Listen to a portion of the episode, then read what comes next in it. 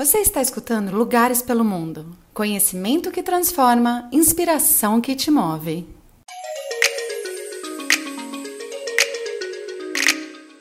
Sejam muito bem-vindos ao podcast Lugares pelo Mundo.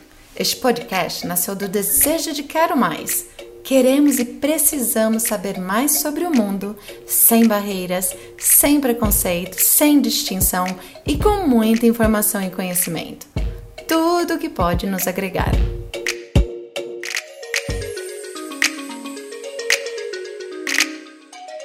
Olá, pessoas queridas! Estamos no podcast Lugares pelo Mundo e eu sou Gisele Abraão, mais uma vez aqui com vocês. Nosso conteúdo hoje foi selecionado pelo Eu Faço de nossa linda plataforma. Nesta parte do site mostramos conteúdos sobre voluntariado, ações sociais, empreendedorismo e outros. Em resumo, tudo que é feito no mundo pelo mundo. Vocês devem lembrar da minha história na África, em que parte da viagem ao continente me dediquei ao voluntariado. Pois bem, hoje quero dividir com vocês a matéria escrita e vivida por nossa amada Ingrid Corsini.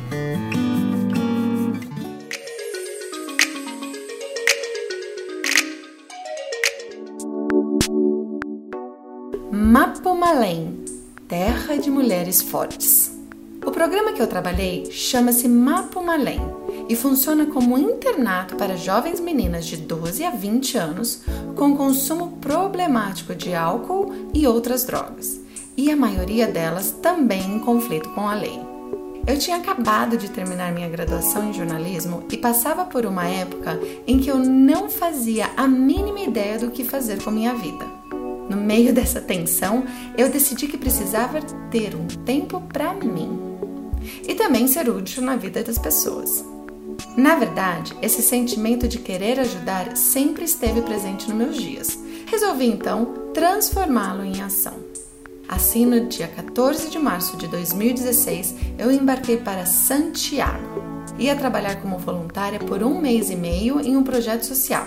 A Fundação Parênteses foi a ONG que me recebeu. Lá eles trabalham especificamente no auxílio a pessoas em situação de pobreza e exclusão social, lidando com o consumo problemático de álcool e outras drogas, ou jovens em conflitos com a lei.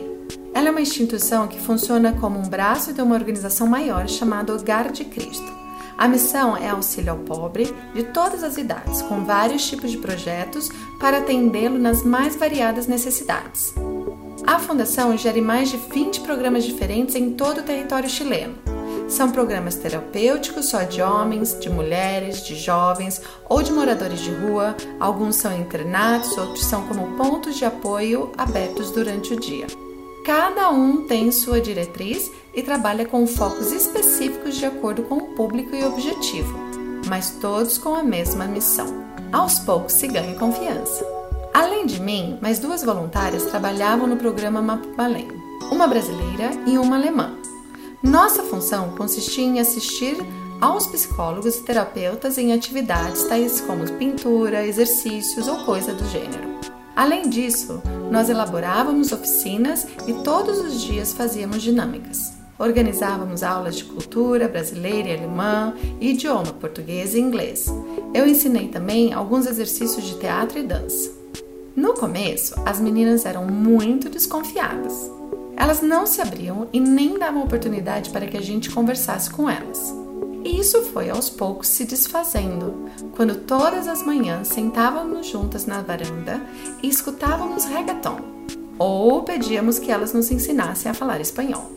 Em pouco tempo, elas já nos viam como amigas e nos falavam de seus amores e ambições. Algumas eram mais envolvidas e carinhosas, Outras ficavam mais longe, apenas observando. A maioria delas possuía histórico de abusos, violência e conflitos com a lei. Eram usuárias de pasta base e cocaína. Algumas tinham começado a usar a substância ainda criança. Elas dormiam no programa durante a semana e no final de semana passavam com suas famílias.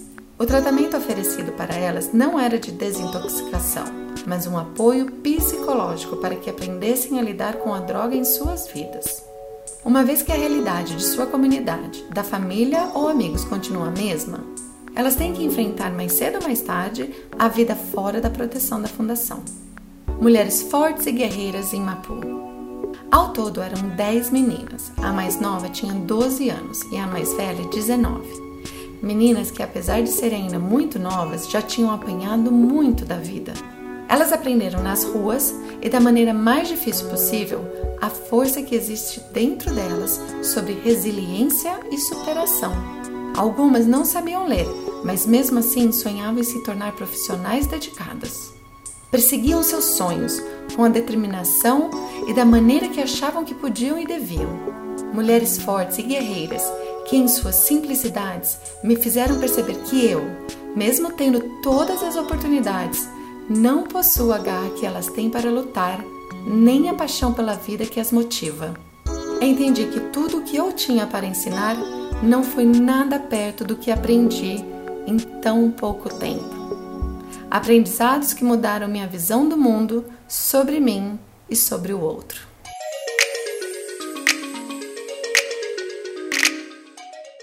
Aproveitando a lição e inspiração, vamos para a segunda matéria. A Mudança que Muda o Mundo, escrita por nosso querido Eder Sambo, CEO da startup Fast In.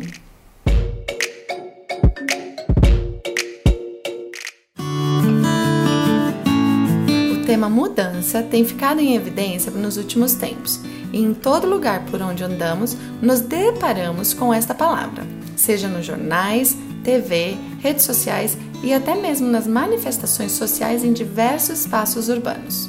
Parece um tema muito simples de se entender e interpretar, afinal, nossa vida é feita de mudanças. Presenciamos uma profunda mudança do jeito de se comunicar através da revolução tecnológica observamos as mudanças climáticas que têm afetado o ecossistema do nosso planeta. Acompanhamos mudanças constantes na política do nosso país, com a alternância dos cargos, interferindo diretamente em nossas vidas. Avaliamos os nossos hábitos de vida buscando mudanças no que nos levem à felicidade a um estado físico e mental mais saudável. Às vezes mudamos de interesse, de emprego, de celular, de estilo e até mesmo de ideia, opinião e personalidade mas talvez seja preciso um olhar mais profundo sobre o que é a mudança e as suas consequências. Um dos grandes pensadores da história, Mahatma Gandhi, certa vez disse: Você tem que ser o espelho da mudança que está propondo. Se eu quero mudar o mundo, tenho que começar por mim. Geralmente, quando o ser humano pensa em mudar, pensa apenas em si próprio e não pensa nas consequências que isso trará para o próximo e para o mundo ao seu redor. E é isso que faz toda a diferença para o mundo. Grandes mudanças acontecem de dentro para fora. Conheça-te a ti mesmo. Permita-se fazer reflexões filosóficas. Questione os dogmas, paradigmas, crenças e as notícias que você recebe. Tenha atitude crítica, ou seja, tenha capacidade de julgar, discernir e decidir corretamente, examinar racionalmente todas as coisas sem preconceitos e pré-julgamentos e analisar detalhadamente uma determinada ideia, valor, comportamento, costume, obra científica ou artística. Busque a razão, a verdade e evite se distrair, iludir e fugir da verdade. Busque a filosofia, que nada mais é do que o amor e respeito pelo saber.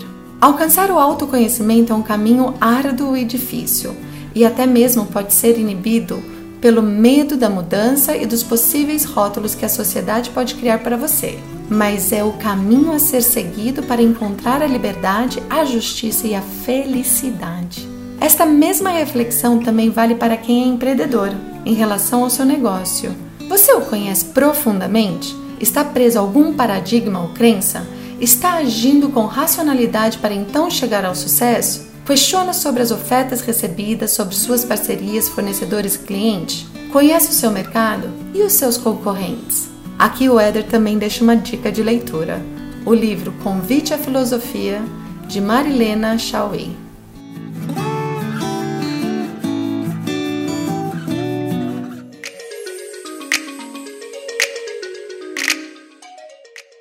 Bom, por hoje paramos por aqui.